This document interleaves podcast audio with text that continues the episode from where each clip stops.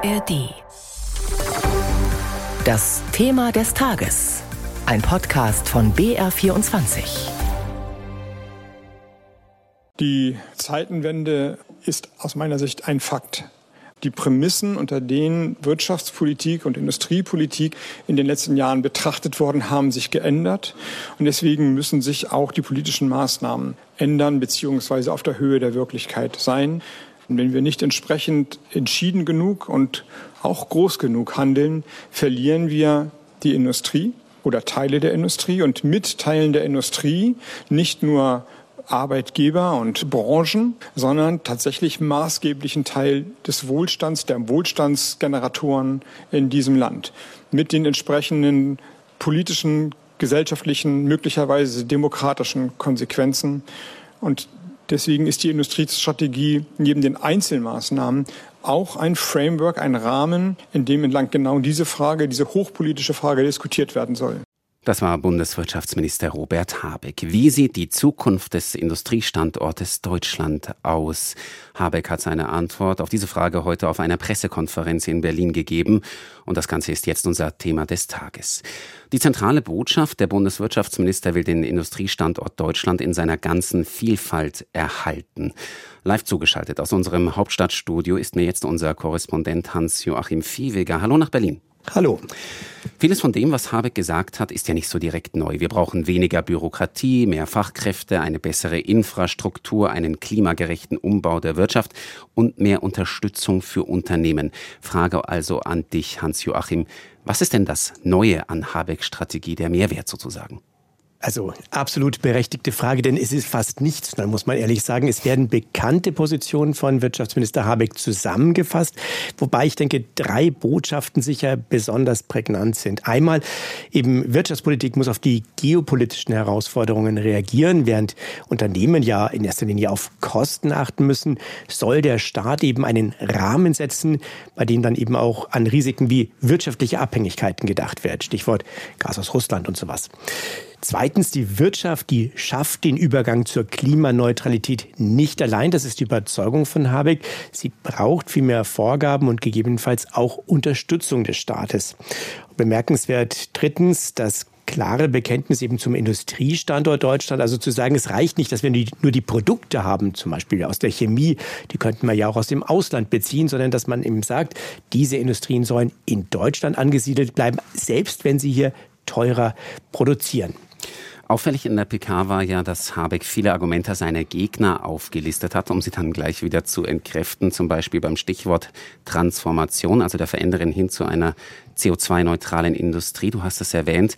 Nach Habecks Worten wird diese Transformation maßgeblich sein für den künftigen Wohlstand im Land und man muss dafür Entscheidungen treffen. Aber, und da hören wir jetzt mal zusammen rein. Eine Entscheidung bedeutet, man kann auch andere Entscheidungen treffen. Aber der ganze Sinn der Industriestrategie ist, diese, wie soll ich sagen, an zwei Fronten in Frage gestellte andere Politik zurückzuweisen. Und das ist eine politische Auseinandersetzung, darüber will ich nicht drüber hinwegreden. Die Auseinandersetzung wird, so meine ich, exemplarisch über zwei Fragestellungen ausgefochten. Die erste ist Transformation. Und wenn, in welcher Geschwindigkeit und Reichweite? Meine Antwort ist, das können Sie sich denken, wenn wir nicht Taktgeber des Fortschritts sind, dann wird er ohne uns stattfinden in den USA oder in China. Und die zweite Kampflinie, wenn ich so reden darf, ja, okay, es braucht Transformation, aber braucht es sie hier? Ja.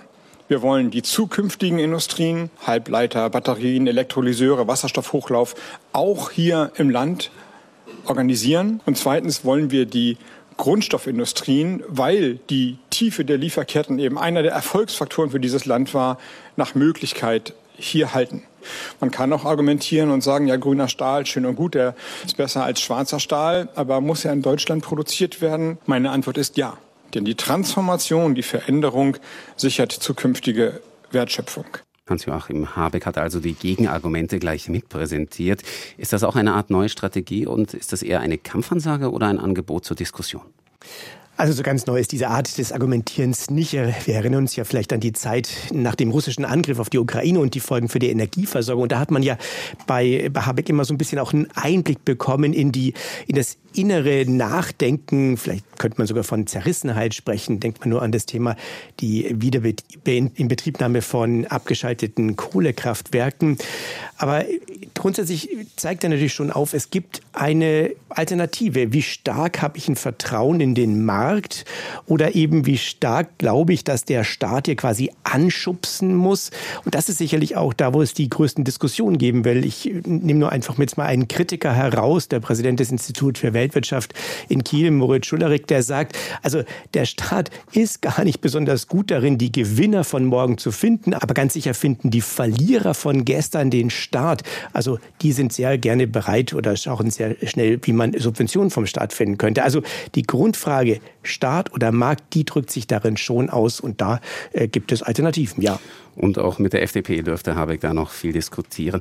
Er will ja der Industrie helfen, aber auch dem Mittelstand. Für ihn ist das kein Gegensatz. Stimmt das? Nun, da muss man wissen, dass auch schon Habecks Vorgänger Peter Altmaier von der CDU betont hat, als er mal eine Industriestrategie vorgestellt hat.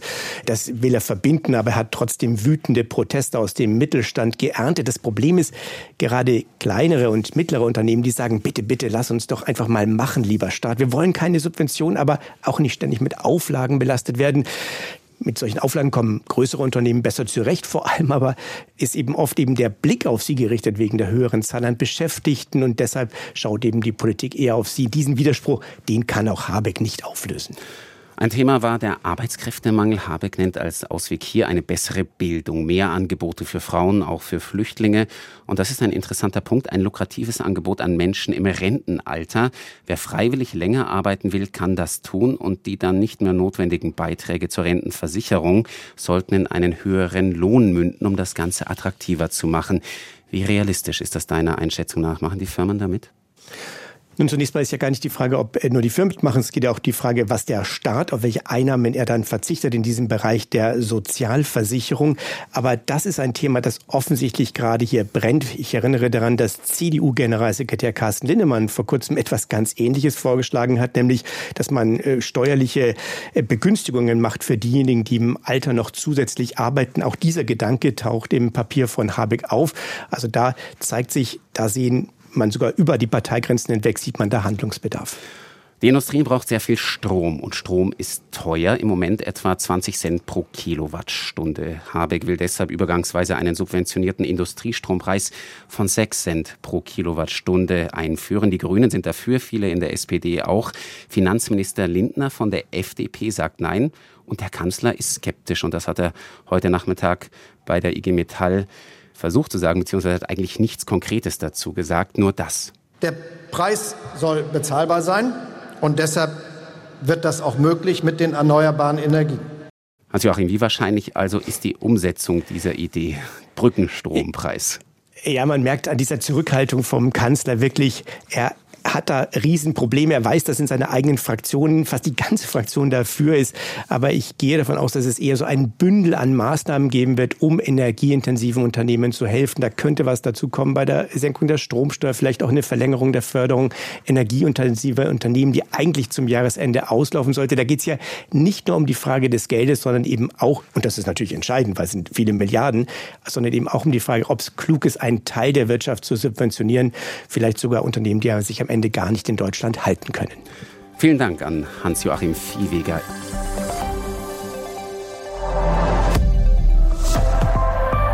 ARD. Wissen Sie, dass das weiße T-Shirt eigentlich mal Unterwäsche war? Oder dass es eine Zeit gab, in der Doc Martens die bequemsten Schuhe auf dem Markt waren? Oder haben Sie schon mal darüber nachgedacht, wie viel Rassismus mit Mode zu tun hat? Nein? Dann sollten Sie auf jeden Fall den neuen Podcast Iconic hören. Hier führe ich Sie nicht nur durch Modegeschichte, sondern auch durch sehr viel Kultur und was uns eigentlich tagtäglich umgibt. Ich bin Aminata Belli und ich freue mich, wenn Sie zuhören.